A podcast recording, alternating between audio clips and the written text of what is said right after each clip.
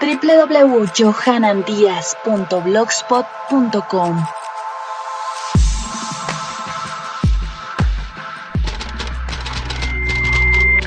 Punto cero.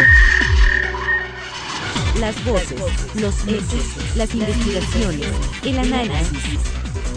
Punto cero.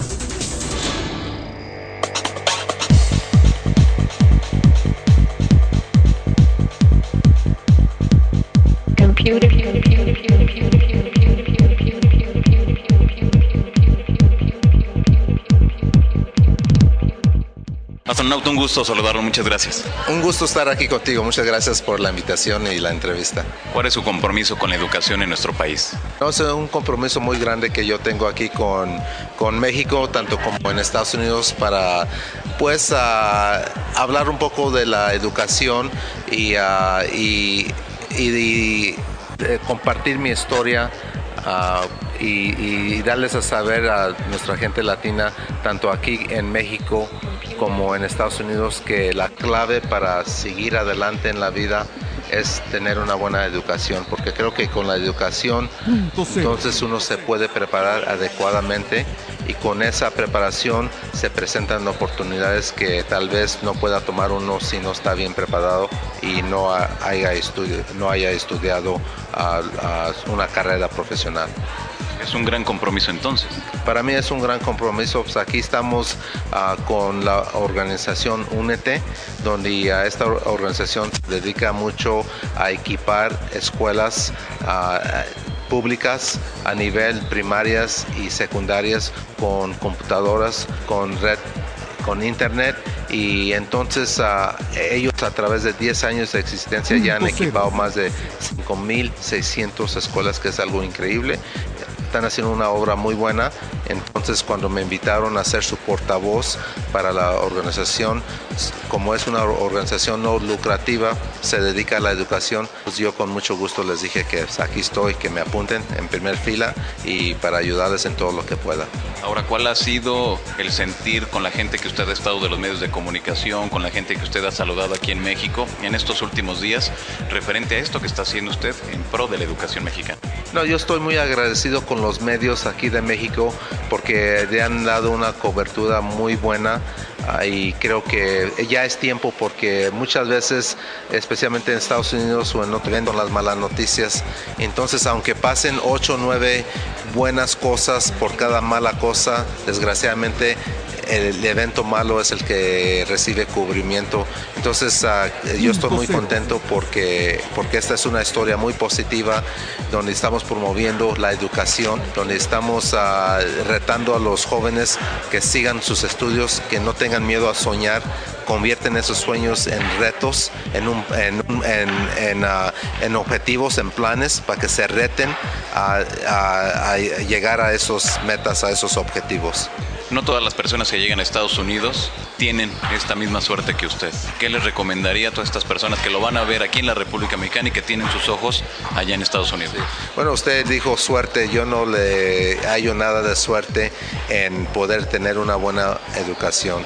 Entonces yo, yo estoy aquí para decirles que, que cualquier persona que esté dispuesta a trabajar duro y prepararse a estudiar, sea en Estados Unidos o sea en México, les garantizo que van a vivir una vida mejor uh, si, no hubieran, si no hubieran estudiado. Misión STS 128, ¿qué significa? NOPS es la misión 128 de los transbordadores, cual yo fui uno de los tripulantes, yo era el ingeniero de vuelo.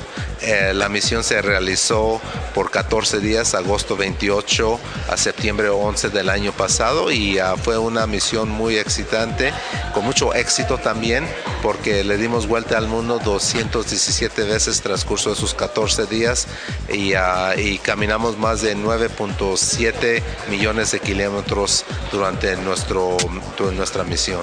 Los ojos de los mexicanos estaban clavados en ese transbordador.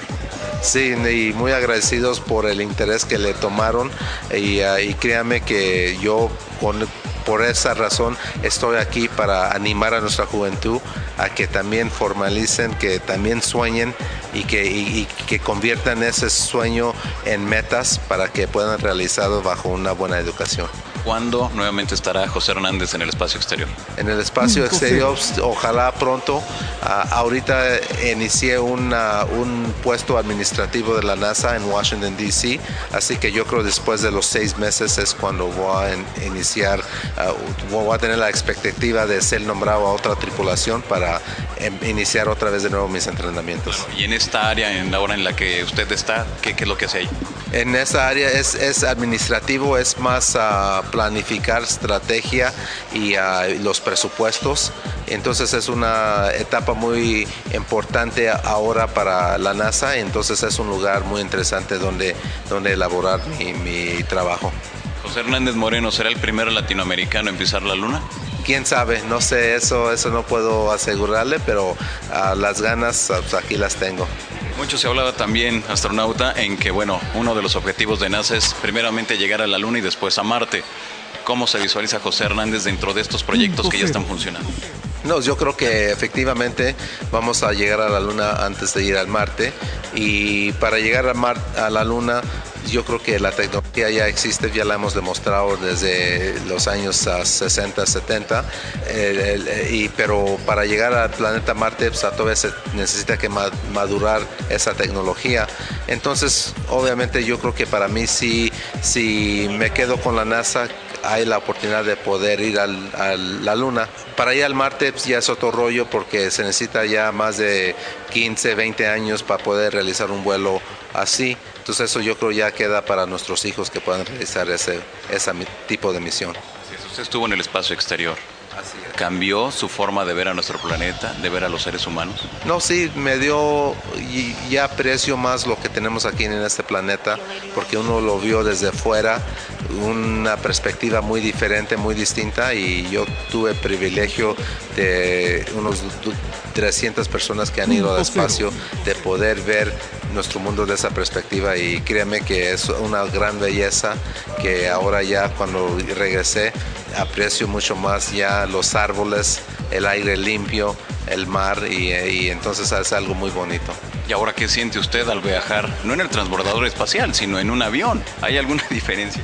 Ah, no, pues, en, el avión ah, se me hace más fácil porque no tengo responsabilidades, soy un pasajero y estoy viajando de aquí a Estados Unidos y muy calmado. En el transbordador uno es el operador, uno es el ingeniero de vuelo, está controlando los sistemas, monitoreando los sistemas y, entonces ah, está uno en su trabajo, elaborando su trabajo mientras se está navegando la nave.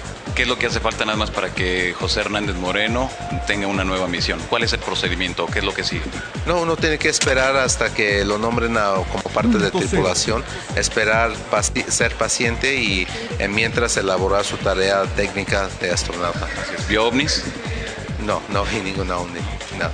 ¿Qué opinas sobre ese tema? No, pues yo, yo digo que no, nosotros no hemos visto nada, así que yo hasta que no vea con mis propios ojos voy a creer sus demás compañeros Edgar Mitchell, Gordon Cooper, se han pronunciado en torno a este tema de los objetos voladores no identificados. Así, ah, eso, eso, eso, pero yo no he visto ninguna pruebas concretas de que existan. ¿Y en este, esta misión STS-128 logró ver algo? No logré ver nada, no, yo vi la ventana y con mi cámara lista para tomar fotos y le aseguro que no hubo nada. Todo tranquilo. Todo tranquilo por parte de NASA quizá los obligaron a no decir o hablar en torno a este tema o algo así? ¿Hay algún tipo de censura? No, no, no hay ninguna censura, porque créame, yo sería uno de los primeros de vender la foto a ustedes, los medios, para que lo publiquen y ya me jubilo, ¿verdad? Y asunto arreglado.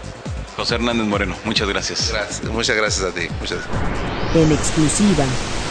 Punto cero. Aquí lo escuchaste. Punto cero.